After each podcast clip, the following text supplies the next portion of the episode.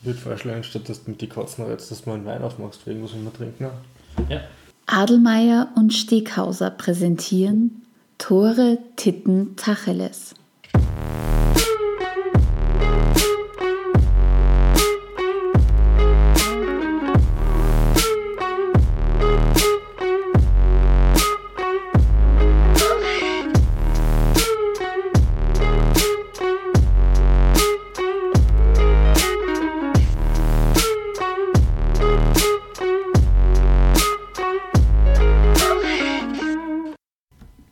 Wir schreiben Samstag, den 17. September 2016, 17.17 Uhr im Volksparkstadion in Hamburg. Äh, Davy Selke, Rücken Nummer 27 von RB Leipzig, dreht jubelnd Richtung Eckballfahne ab.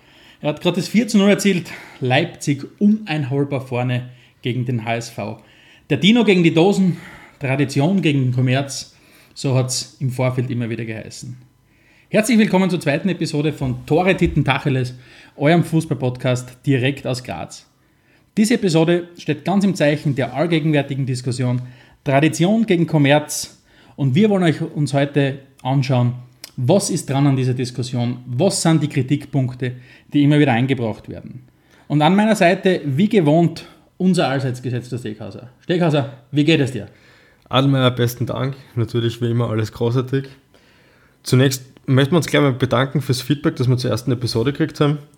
Am besonders aufmerksamen Hörer ist natürlich aufgefallen, dass wir einen kleinen kapitalen Bock geschossen haben. Natürlich ist vor dem Christian Fuchs bereits ein anderer Österreicher in England Meister geworden, der Alex Manninger 1998, nur dazu mit dem FC Arsenal. Was natürlich überraschenswert ist, dass du das nicht gewusst hast. Aber, ja. aber ihr seht, uns allen passieren Fehler äh, und auch uns natürlich. Danke auf jeden Fall an unseren, an unseren Clemens, dass ihm das aufgefallen ist. Für den Hinweis, genau. Ich habe schon ganz kurz erwähnt, das heutige Thema ist Kommerz im Fußball. Äh, aber bevor wir uns ausführlich dem Thema widmen wollen, noch eine ganz wichtige Frage. Steckhauser, wie gefällt dir das neue FIFA? Genau, fangen wir mit FIFA an, weil so ein Computerspiel von der FIFA von EA produziert, hat eigentlich ja nichts mit Kommerz zu tun. Das passt also gut. Nein, im Großen Was willst du mir sagen, dass die 60 Euro, die man jedes Jahr zahlt, oder was? Absolut, ist Geld wert sein, Absolut. weil jedes Jahr aufs Neue freuen wir uns drauf, dass rauskommt und holen sie eigentlich immer am ersten Tag gleich. Ja, das neue FIFA ist natürlich jetzt nicht die große Offenbarung, also es spielt sich sehr, sehr ähnlich wie das alte von 2000, das alte von 2016, was jetzt Monate alt ist. Ähm, aber schon, schon ein super Spiel. Äh, der Story Mode taugt mir extrem. Es ist immer wieder super mit den aktuellen Mannschaften zu spielen, im Gegensatz zu anderen Fußballsimulationen, wo das ja nicht der Fall ist. Taugt mir immer. Was sagst du?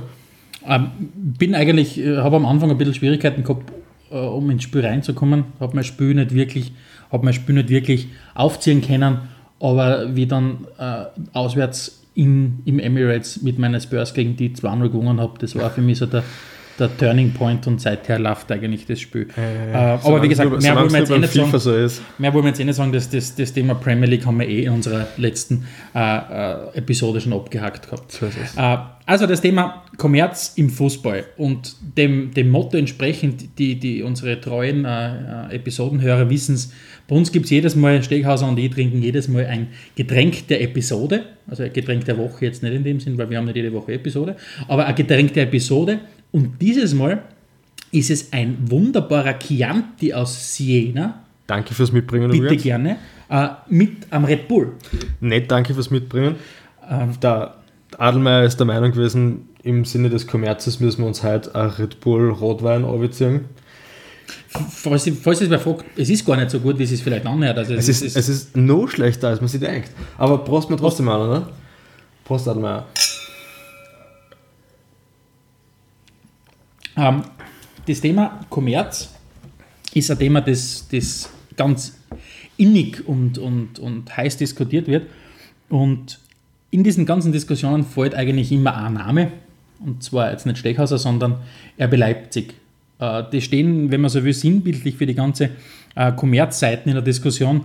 Und liebe Steckhauser, du hast dich ja im, im Vorfeld der Episode ein bisschen die näher beschäftigt mit dem Thema RB Leipzig und hast ein paar interessante Auffälligkeiten gefunden, vor allem wenn es darum geht, verglichen mit anderen äh, Fußballbeispielen, wie es dem FC Bayern zum Beispiel ist. Genau, also ich habe mir, hab mir das mal angeschaut, was sind eigentlich die Unterschiede zwischen einem wirklich gestandenen Traditionsverein wie die Bayern und am relativ jungen Verein wie Rasenballsport Leipzig, ich mir immer noch schwer, dort nicht Red Bull oder so zu sagen.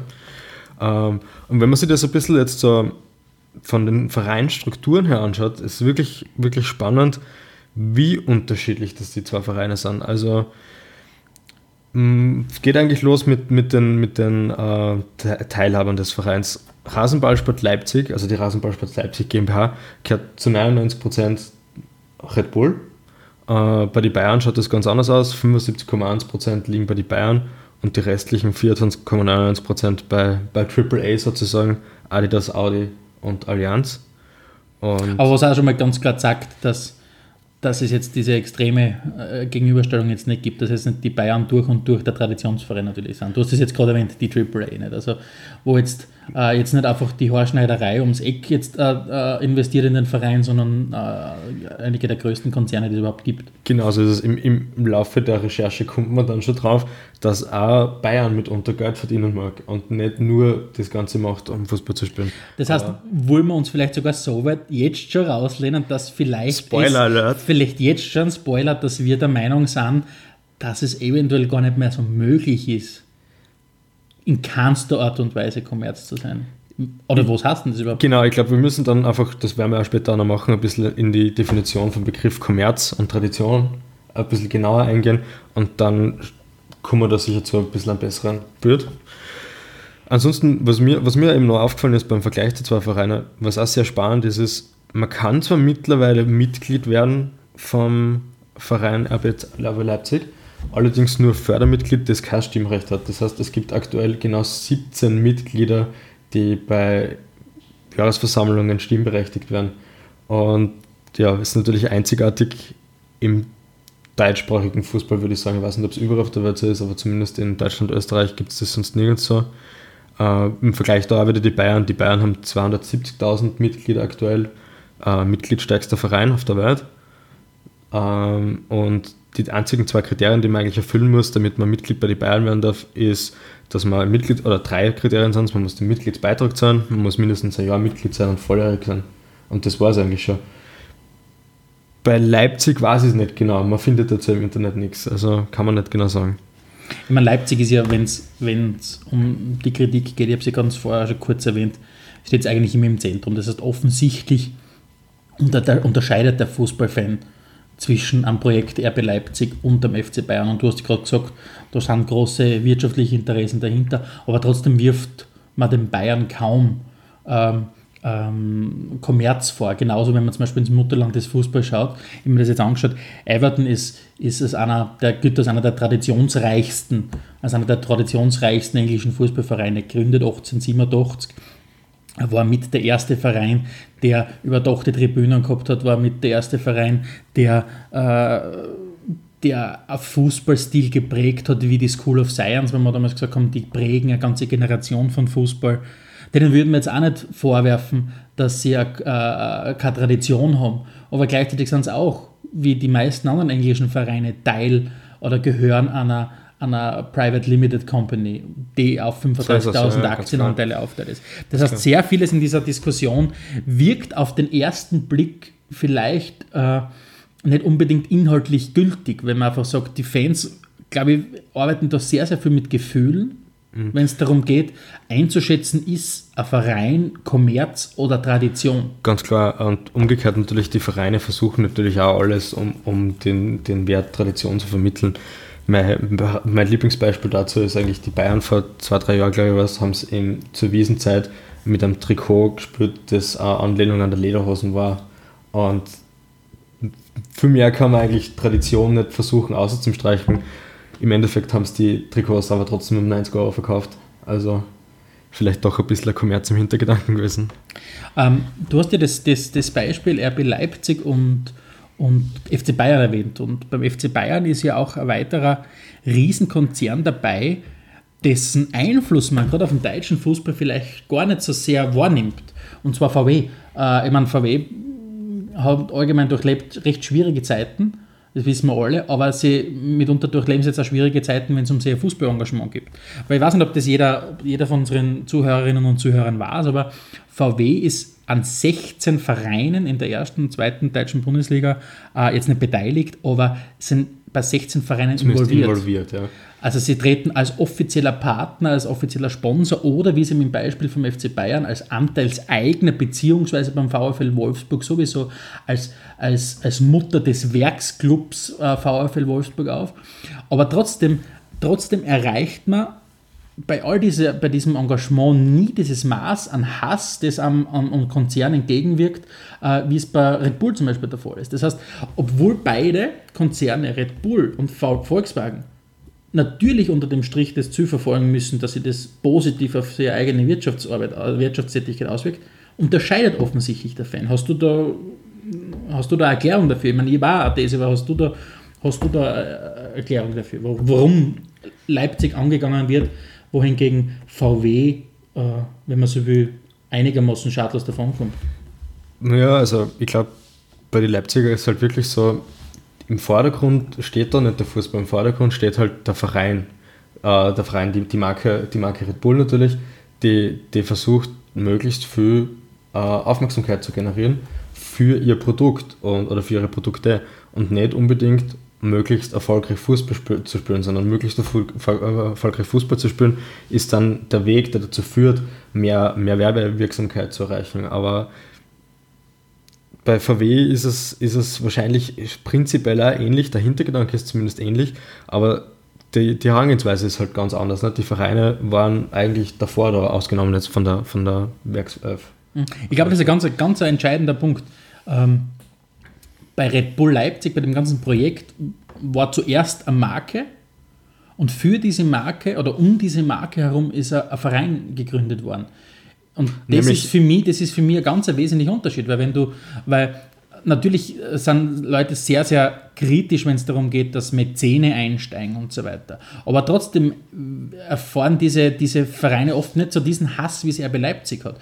Und ich bin an und für sich schon einer, der, der, jetzt, der das durchaus positiv findet, wenn, wenn wenn sie neue Strukturen entwickeln, weil das ewige Nachherren von, von Tradition, das bringt auch nicht viel. Aber ich verstehe absolut den Fußball, ich nenne ihn jetzt einmal Fußballromantiker, wenn er sagt, dass es ein Unterschied ist, ob ein Verein vorher da war, ob es an, an FC Bayern gegeben hat, wo dann ein riesengroßer Konzern einsteigt, oder ob für das äh, Produkt ein eigener Verein gegründet wird. Und zwei Sachen sind mir halt auch noch aufgefallen äh, bei dem Projekt RB Leipzig einerseits ist es einmal, man kann natürlich argumentieren, dass, dass Sport immer ganz eine wesentliche Werbefläche für, für Red Bull war, das stimmt natürlich, aber es ist nicht der Fußball. Der Fußball war nie die große Werbefläche mhm. für, für Red Bull. Es waren immer, es waren immer äh, die Extremsportarten. Extremsportarten und man kann auch nicht irgendwie sagen, es war schon immer der Traum von Dietrich Mateschitz, äh, einen Fußballverein zu haben. Äh, am, vorigen, am vorigen Wochenende, am, am, am, Sonntag am Abend, war im Rahmen von der Sky 90-Diskussion war der Hüb Stevens zu Gast. Und Hüb Stevens war ja selbst äh, mehr oder, mehr oder weniger, wie man es erfolgreich nennen kann. Er ist Meister geworden, aber deswegen bist du kein erfolgreicher Salzburg-Trainer. Schlechter als Zweites in Salzburg genau. waren, ja. Äh, und der Hüb Stevens hat gesagt, es ist, es ist unglaublich, wie, wie, wie konsequent dieser dieser Mensch Mateschitz ist, aber wie wenig fußballerische Ahnung er hat. Das heißt, man kann nicht davon sprechen, dass es immer ein Kindheitstraum von ihm war. Aber gleichzeitig muss man auch sagen, er macht es aber auch wieder richtig. Er weiß es, dass er derjenige ist, der nicht die, die Expertise hat. Genau, also er macht es insofern richtig, er, er sucht sich erstens die passenden Leute und zweitens, wovon er natürlich vor allem jetzt in Leipzig extrem profitiert ist, dass er in Salzburg ja mal quasi probieren hat können. Bei der österreichischen Liga, sagen wir uns ehrlich, mhm. es ist ja auch nicht so genau. Man kann da ein bisschen, man kann da ein bisschen Spielwiese machen draus. Und da gibt es ja auch große Unterschiede zwischen Leipzig und Salzburg. Also was mir sofort ins Auge gestochen ist, was ich persönlich gar nicht gewusst habe, war, die Leipziger waren ja dann eigentlich wirklich ein neuer Verein. Die haben zwar die Starterlaubnis von einem anderen Verein übernommen für die, für die damals, glaube ich, fünfte Liga, aber ansonsten haben die, haben die einen Verein neu gegründet. Da gibt es auch sonst keine Geschichte dahinter. Und bei Salzburg war es ja genau anders. Nicht? Die haben ja den SV Salzburg eigentlich umfunktioniert zu, zu Red Bull Salzburg. Und so gesehen äh, gibt es da halt den, schon, schon gewaltige Unterschiede. Das, das fängt damit an, dass sie Erfolge seiner, von, von früher zum Beispiel nicht anerkennen. Da war jetzt groß, die große Diskussion zum Meisterstern zum Beispiel. Also in Österreich ist es ja so, dass wenn man zehnmal Meister war, ist, dass man prinzipiell oberhalb des Vereinswappens einen Stern tragen darf, so wie das zum Beispiel Rapid hat oder auch die Austria. Äh, das machen die Salzburger wieder nicht. Wobei natürlich da als österreichische Meisterschaft auch das gilt, was du damals in der Wiener Liga Meister geworden bist, äh, in den 30er Jahren oder in der, oder in der, in der, in der Zeit vom, vom, vom, vom NS-Regime. Also ja, also wo es dann deutscher Meister ist. Ist natürlich auch alles richtig, ja. Aber ja, aber das ja. Ist, geht jetzt nicht so weit.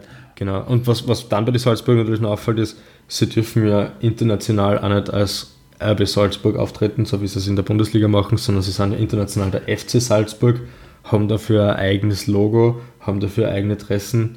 Ja, in Salzburg ist man sicher sehr, sehr unglücklich angegangen, meiner Meinung nach.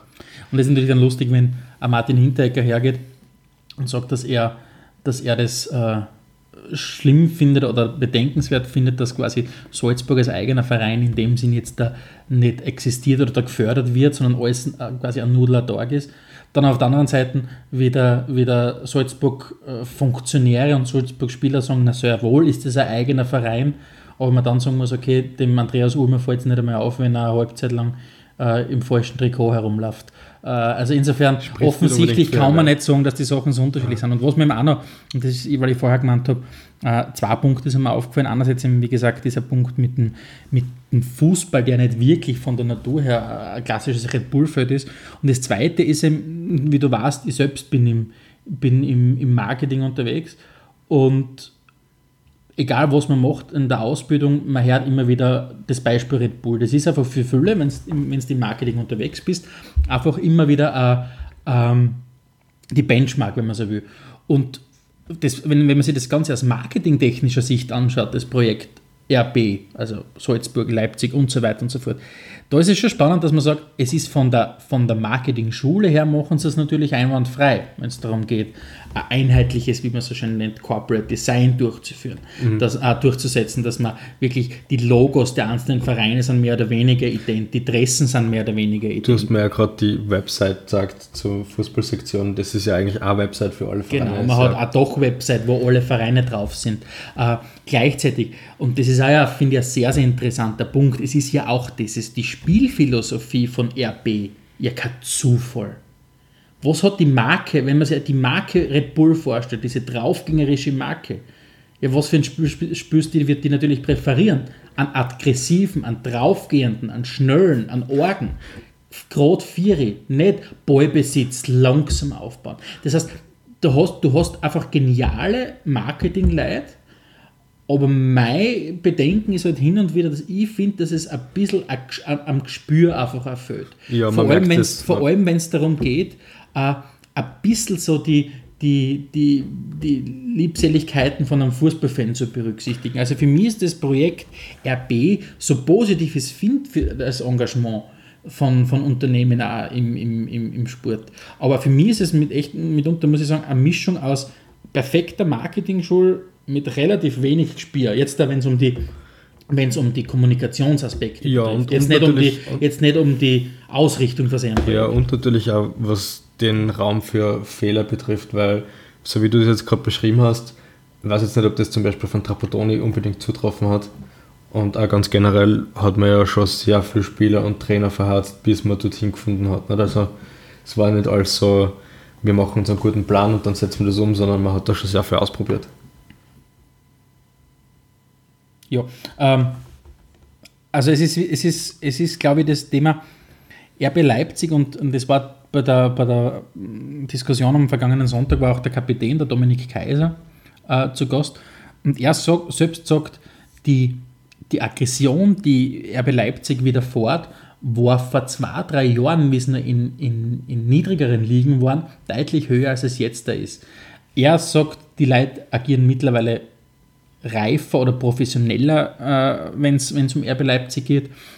Aber das ist natürlich sehr, sehr schwierig einzuschätzen. Und wir haben es ja ganz kurz schon erwähnt, dass dieser, dass dieser, äh, diese Gratwanderung zwischen Kommerz und, und Tradition ja für viele Fans keine klaren Grenzen hat. Es ist wirklich, für viele ist es äh, eine reine Bauchentscheidung. Ist es, ist mein Verein jetzt der äh, Kommerzverein? Ist jetzt, oder ist es, was für eine Bereiche von meinem Verein sind Kommerz, welche sind Tradition?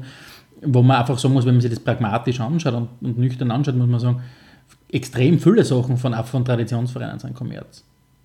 Und ich frage mich dann immer wieder, warum ist es für viele Fans so extrem wichtig, dass der eigene Verein nicht Kommerz ist? Und, und ich habe da, hab da meine, eigene, meine eigene These dazu und ich glaube ganz einfach, dass es, dass es ein bisschen rauskommt aus, dem, aus, dem, aus der Hoffnung, dass es zumindest im Fußball noch so diese, diese Gewissheit gibt, dass man sich nicht alles mit Geld erkaufen kann. Es ist, Fußball war für viele Leute einfach immer das Spiel 11 gegen 11. Und natürlich hat es immer Leute gegeben, die investiert haben. Aber im Endeffekt war es 11 gegen 11. Und ich glaube, dass dieser Gedanke, diese Hoffnung, dass es im Fußball nur diese Gerechtigkeit gibt, dass man hin und wieder vielleicht einmal dem da oben eine auswischen kann, etwas ganz Wesentliches ist. Und man sagen will, man ist quasi noch so ein Traditionsverein. Und diese ganze Kommerzdiskussion ist natürlich auch eine extreme Identitätsdiskussion. Und da glaube ich ganz einfach, dass, dass es mittlerweile so ist, dass sehr, sehr viele Spieler oder dass allgemein die Spieler an und für sich nicht mehr dieses Identifikationspotenzial haben, wo, wie das früher mal gehabt haben. Früher hast du halt wirklich noch, wir brauchen nicht was wie weit zurückschauen, hast du halt wirklich noch Spieler gehabt, die äh, gescheit geraucht haben, gescheit getrunken haben, äh, einen Spruch auf der Lippen gehabt haben, wo einfach der Fan gesagt hat, ja, das ist einer von uns. Der hat zwar Mörder für Kohle, fährt schöne Autos und weiß gerade was für Sachen, aber das ist einer von uns, der hat es einfach geschafft. Das war gemerkt, einfach ein bisschen sich genau, gespiegelt in dem Fußball. Man hat einfach gemerkt, das ist, das ist jemand, in dem man sich einversetzen kann, wo man sich denkt, okay, wenn ihr ein bisschen besser trainiert hättet, wäre er vielleicht jetzt selber gerade dort. Ne? Genau. Es hat immer so ein bisschen was von einer Aura gehabt, das könnte auch theoretisch gesehen ich sein. Und ich glaube halt, dass, dass in den letzten Jahren sich das Bild einfach ein bisschen gewandelt hat und dass, dass Spieler mittlerweile, extrem viele Spieler im jungen Alter schon, sie kommen perfekt fußballerisch ausgebildet aus der Akademie raus.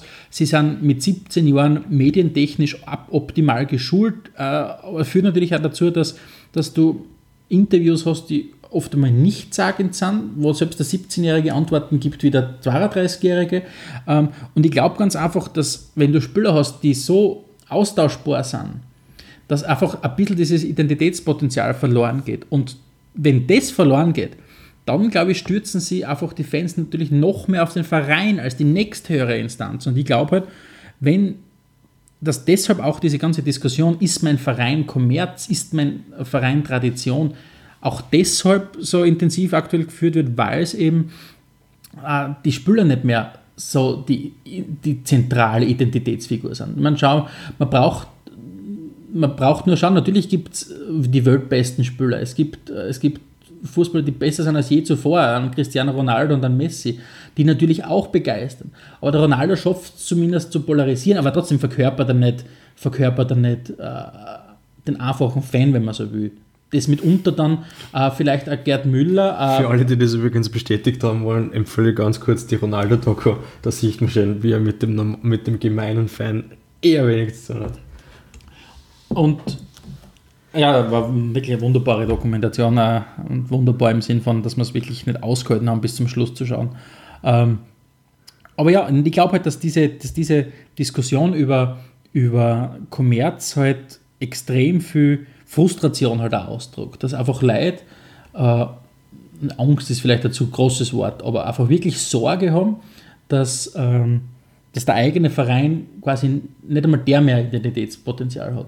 Und du hast glaube ich, letztens einmal von einem interessanten Artikel erzählt, oder wo es darum gegangen ist, wer RB hasst. Genau, da war so ein Zeitartikel, da ist darum gegangen, ähm, entsteht der große Hass von Vereinen wie RB Leipzig durch die Angst davor, dass der eigene Verein ebenfalls in diese Richtung einschlägt. Das heißt, ähm, es geht in Wirklichkeit nur sinnbildlich darum, Red Bull Salzburg, äh, sage schon Red Bull, äh, RB Leipzig ähm, direkt zum Hassen, sondern es geht eher eigentlich vielmehr darum, dieses Ziel, das die verfolgen, ist in Wirklichkeit das grundlegende Ziel, das auch mein Verein verfolgt. Und die Angst ist halt ganz, ganz klar da, dass man, dass man die Mittel dazu halt genauso umsetzt und dass der eigene Verein dann halt auch in dieses, in dieses Schema abdriftet, wo man wirklich sagt, zuerst kommt einmal das, was ich verkaufen will, das ich anbringen will, das ich bewerben will und im Hintergrund mache ich das halt unter anderem auch durch Fußball. Man muss ja wirklich sagen, Fußball ist da ein Kanal von mehreren und auf keinen Fall das Wichtigste und wird von heute auf morgen äh, eine Superliga entstehen, in der RB Leipzig nicht mitspielen darf, zum Beispiel, wären die auch schon wieder draußen aus dem Fußball. Genau, also es ist, es ist eben der Punkt, den wir, glaube ich, vorher schon angesprochen haben, dass du, dass du eben jetzt die, die, die initiale Idee ist einfach eine andere, der Schwerpunkt ist ein anderer. Und deswegen muss ich auch sagen, mache ich persönlich zum Beispiel einen Unterschied zwischen dem Projekt Man City und dem Projekt RB Leipzig. Weil ich einfach sagen muss, es war im Projekt Man City war einfach der Verein da, der einfach äh, seine Erfahrungen gemacht hat und so weiter und so fort. Der einfach davor äh, schon, schon Identitätspotenzial gehabt hat. Aber was ich dazu sagen möchte, bei all dieser, bei all dieser Verständnis für die Kritik, muss ich schon auch sagen, habe ich ein großes Problem damit, dass sehr viele dahergehen und sagen, quasi alles, was, also Tradition ist ein abgeschlossener Begriff und es kann nichts mehr zur Tradition werden.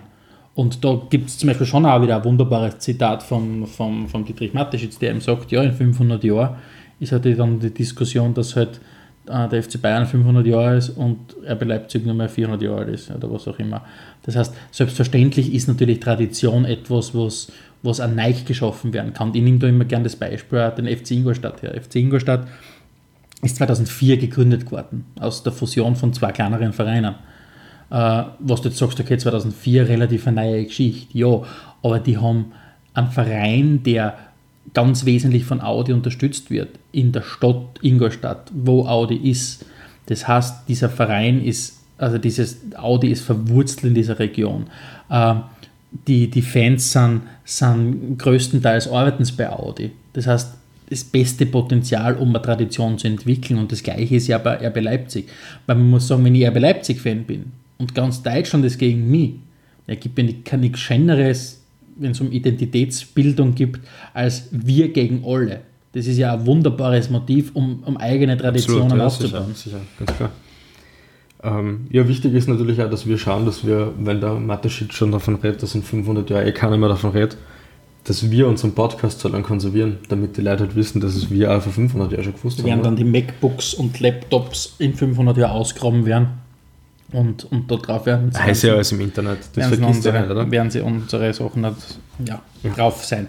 Ähm, ein Punkt, der mir auch in dieser ganzen Diskussion extrem äh, aufstoßt, ist, dass einfach, ich finde, in dieser ganzen Diskussion über Kommerz gegen Tradition ist es schon mal die falsche Herangehensweise, diese beiden Dinge zu vergleichen. Weil für mich ist Kommerz nicht das Gegenteil von Tradition. Demnach wenn's, wenn das die zwei Pole wären, dann bin ich entweder als Fußballfan ein Fan von einem Traditionsclub oder der Fan von einem Kommerzclub. Aber für mich ist der Gegensatz von Tradition sicher nicht Kommerz, sondern das Gegenteil von Tradition ist für mich eher die Moderne und das Progressive, und das habe ich kurz erwähnt, Ingolstadt. Äh, und das Gegenteil von kommerziell ist für mich wohl eher gemeinnützig, wenn es rein, rein jetzt um, die, um, den, um den, den Wortinhalt geht. Und Vereine sind ja per se gemeinnützig. Natürlich haben Vereine auch das Recht, äh, oder das Ziel, Gewinne zu, zu, zu erzielen. Aber das Wesentliche von einem Verein ist ja, dass er das Ganze reinvestiert wieder in den Verein. Aber ich glaube einfach, dass die Realität vom Fußballgeschäft ganz klar sagt, dass selbst Traditionsvereine, wie wir es schon kurz angesprochen haben, eben kommerzielle Interessen verfolgen. Deswegen ist für mich diese ganze Diskussion Kommerz gegen Tradition einfach nicht die richtigen Sachen, die man vergleicht. Vielmehr soll es einfach wirklich darum gehen, ähm, was ist wirklich jetzt der Kommerz im Unterschied zu einem Verein, dem es vor allem darum geht, äh, Sachen in den eigenen Nachwuchs zu investieren. Ja, das sind zwei Gegenpole. Ist auf der anderen Seite ein Verein, der den Gewinn ausschüttet an, an, an seine Freunde, oder ist auf der anderen Seite äh, ähm, ein Verein, der wirklich alles investiert. Und da ist es mir dann egal, wie alt der Verein ist, ob der jetzt 150 Jahre ist, ob, ob der 10 Jahre ist. Wenn es ein Verein ist, der alles wieder, äh, seinen ganzen Umsatz wieder in den, in den, oder seinen ganzen Erlös wieder in äh, Gewinn in den, in den Jugendbereich oder was auch immer in die Infrastruktur investiert, ist das ja was, was Wunderbares. Ja, ist es ein bisschen anders. Also zunächst zu dem Thema Verein und er soll eigentlich oder darf schon natürlich einen Umsatz allokieren, als soll im Vordergrund stehen da hat es ja unlängst die Geschichte gegeben in Deutschland, dass ein Anwalt ähm, äh, wollte, dass der dass der FC Bayern als Verein gelöscht wird. Eben genau mit dem, mit dem Hinweis darauf, dass, dass eigentlich beim FC Bayern nicht mehr im Vordergrund steht, einen gemeinnützigen Verein zu betreiben, sondern dass eigentlich schon das Wirtschaftliche im Vordergrund steht. Es ist dann das Verfahren eher eingestellt worden, weil natürlich die Bayern ähm, ihr, ihren Profi, Profibetrieb in eine eigene äh, AG, glaube ich, mhm. ausgegliedert haben. Ich glaube, es war AG, was eine GmbH. AG. Ah, okay, ja.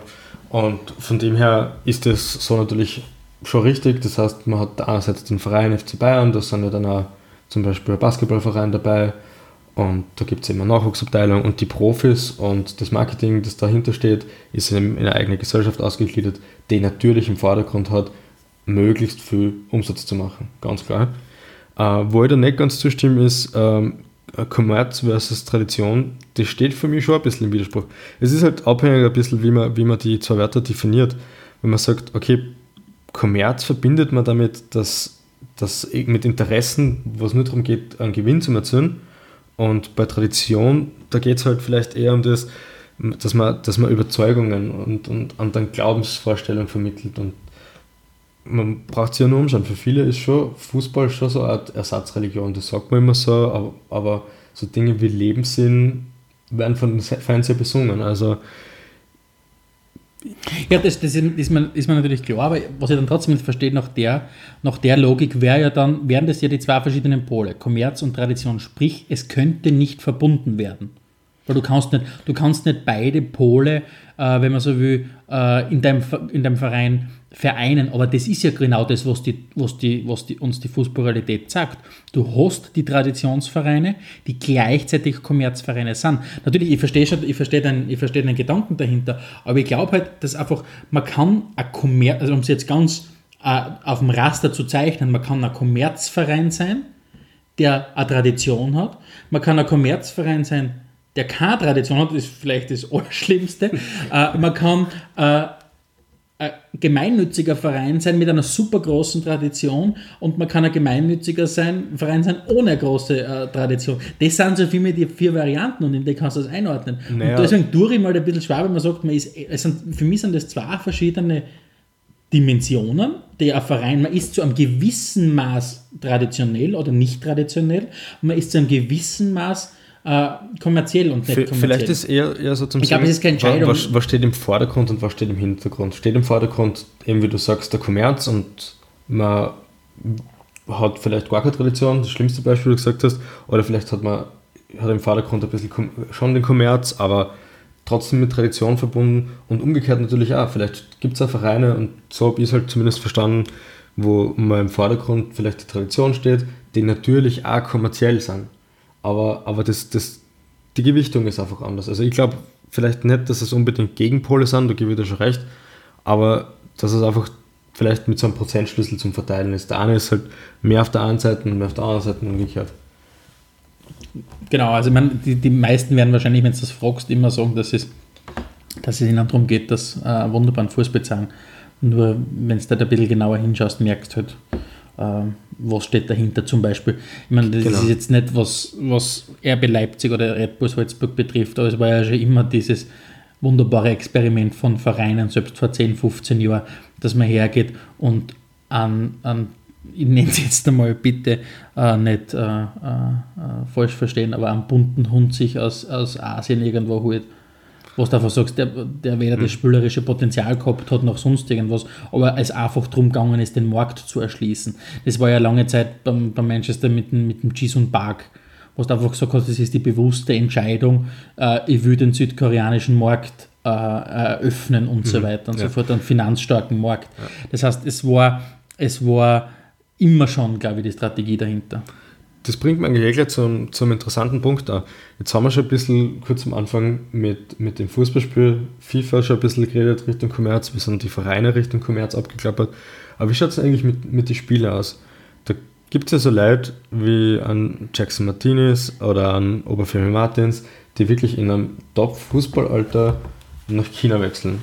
Der Okote aus Österreichs Sicht hat es jetzt auch gemacht, der Hanik war kurz davor. Ähm, Kannst du das nachvollziehen? Kannst du das verstehen? Oder sagst du, das geht einfach zu weit, dass ein Fußballer in der Blüte seiner Zeit wirklich komplett von der Bildfläche verschwindet, weil er halt mit Millionen aus China überschüttet wird oder aus Katar oder wo immer her. Also ich persönlich muss ich sagen, ich, ich, ich kann es verstehen, dass der Spieler solche Entscheidungen trifft, weil ich ganz einfach glaube, dass viele Fans und wir vielleicht mitunter wir auch, aber einfach wirklich viele Fans komplett überzogene Anforderungen äh, an, an Spieler haben, wenn es darum geht, wenn es darum geht, Loyalität zu beweisen.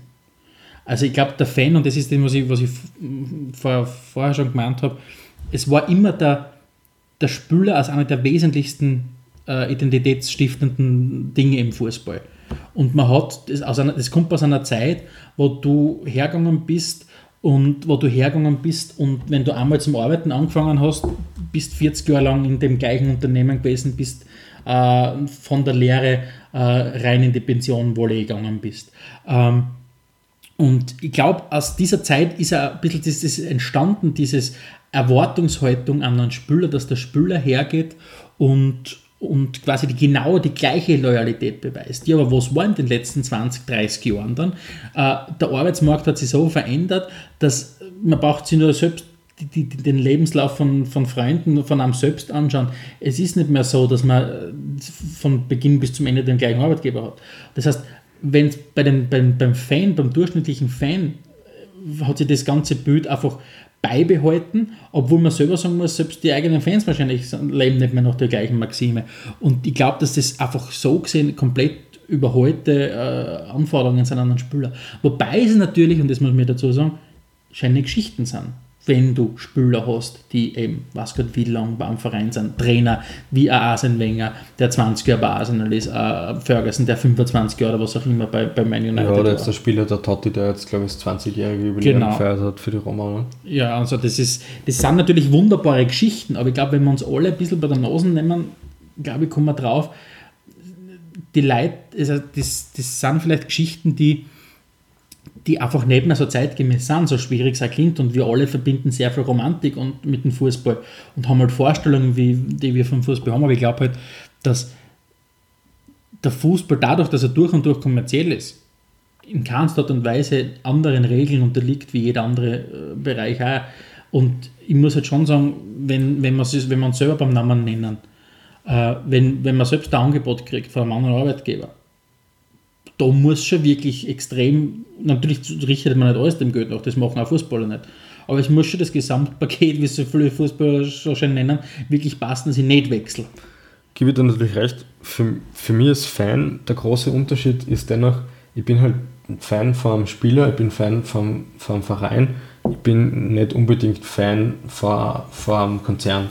Der stellt vielleicht ein Produkt her, das mir gut reinpasst, aber ich gehe nicht anjubeln in meiner Freizeit und aus dieser reinen, jetzt Fan, subjektiven Fanperspektive muss ich sagen, es ist schon super, dass Giggs seine ganze Karriere bei Menu gespielt hat. Gut, ja, ja. Und ich finde es ein sehr guter Punkt. Ich finde es echt ein guter Punkt, weil es auch wieder, um den, um, den, um den Kreis zu schließen, wieder wir zurückkommen zu Leipzig oder Bay Leipzig und Bayern, Leipzig und VW. Da geht es eben genau um diesen Punkt. Was feiern die Fans an? Ist es, so wie du sagst, äh, ein Verein? Ist es der Fußball, das Produkt? Äh, was um den Verein geht, oder ist es ein Produkt?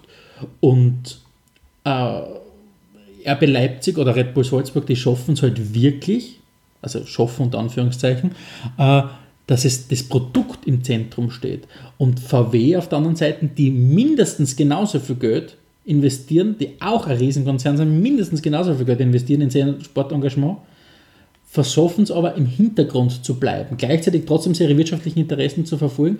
Und das ist eben das, warum ich glaube, dass es bei Salzburg eben ein bisschen so dieses Gespür hat, äh, gefällt hat.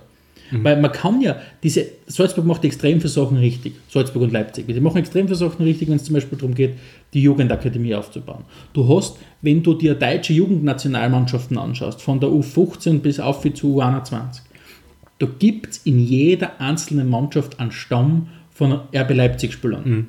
Das heißt, das ist unglaublich, was die machen. Die haben ein Trainingsareal, da gibt es eine Dokumentation drüber, nach den modernsten äh, Spülereien und trainingsmethodischen äh, äh, Instrumenten. Das ist sensationell. Aber das gleiche macht man City auch. Aber es steht nicht äh, der Scheich so und so oder Etihad, wenn man so will, als, als zentrales Produkt da, sondern sie schaffen es, es sind wahrscheinlich ganz, ganz feine Unterschiede, aber sie schaffen es eher, den Verein zu betonen.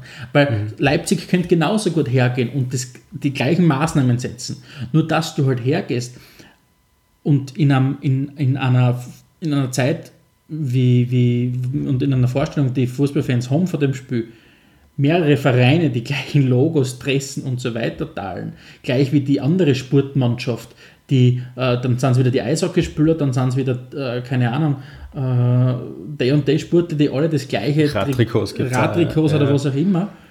Man versteht, den, man versteht den Gedanken dahinter, einen Wiedererkennungswert zu schaffen. Aber das ist halt, glaube ich, das, was da ein bisschen an der Romantik fehlt.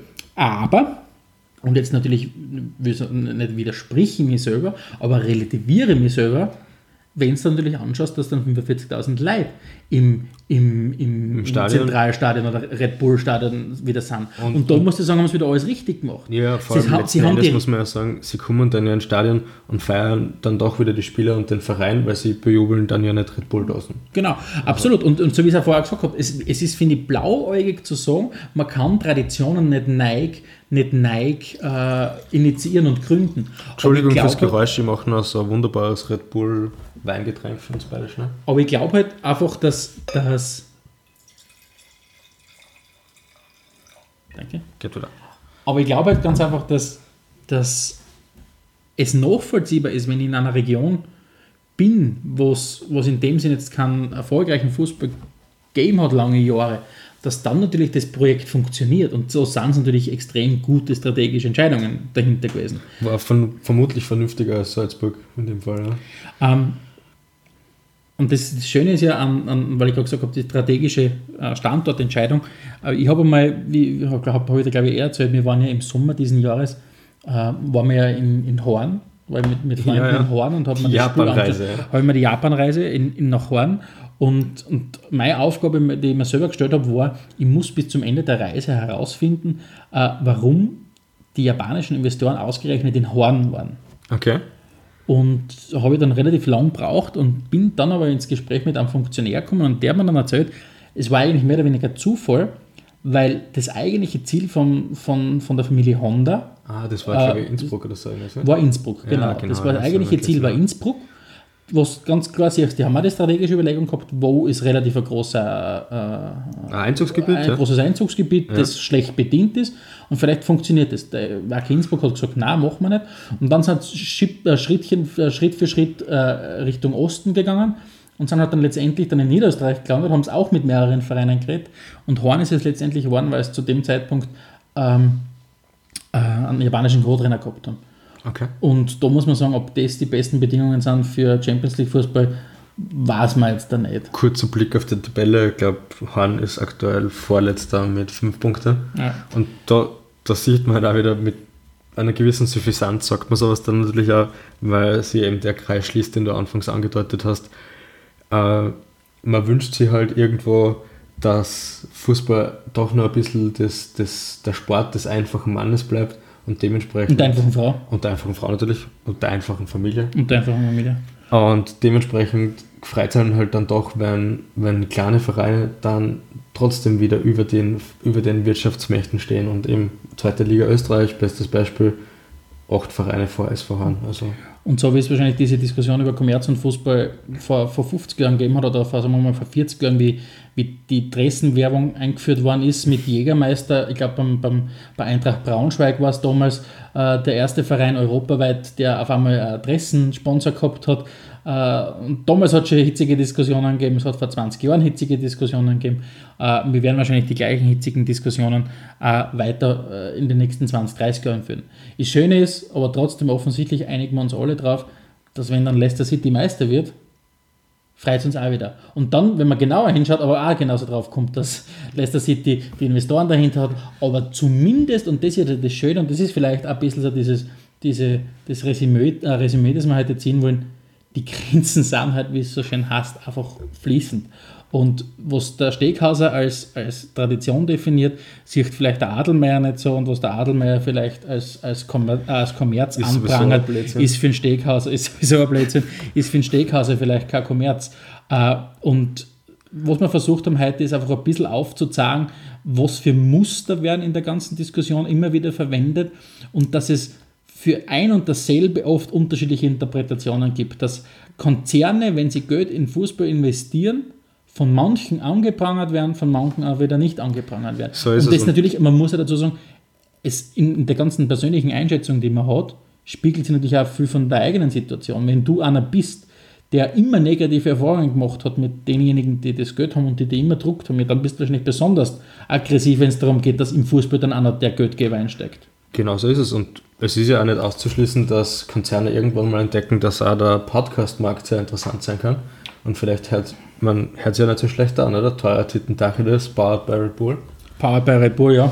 Oder Red oder. Bull Teuer Titten Tacheles. Oder, oder ja, wie, jetzt die Bundesliga-Kassen, äh, Typico, na, die drei Bundesliga Powered by die Mobile. Boah, jetzt Typico, glaube ich. Ja. Nein, aber der Steghauser und ich, wir sind, wir sind äh, nicht verkäuflich, was heißt, wir sind nicht verkäuflich beim ersten Angebot? Es gibt nichts Schöneres, oder wenn wir Werbung vorlesen können. Ja, also das wird uns wirklich... Weißt du nicht genau. weiter, komm zu weiter. genau, also ja, ja, vielleicht hast du absolut recht. Ja. Äh, eigentlich wäre es wunderbar, wenn wir, wenn wir die Möglichkeit hätten, äh, Werbungen vorzulesen. Ihr müsst uns nicht einmal was zahlen. Nein, wir würden nein, nein, nein, Moment, Moment, Moment. Sagen wir es lieber so, wir sind nicht nur bereit für Werbung, wir haben also einen sehr geringen Preis. Genau, Entschuldigung, ich bin kein guter Verhandler. Ja, das ist der Steghauser der bessere Verhandler. Also selbstverständlich, selbstverständlich kostet Werbung bei uns sowas, aber es würde uns sehr freuen. Also an alle, äh, wie es so schön heißt, Gewerbetreibenden in der, in der großen Podcast-Welt, an alle Medienportale, wenn uns äh, die, die, der Standard zuhört oder die kleine Zeitung, äh, wenn uns äh, der ORF oder Puls 4 oder wie es auch alle heißen.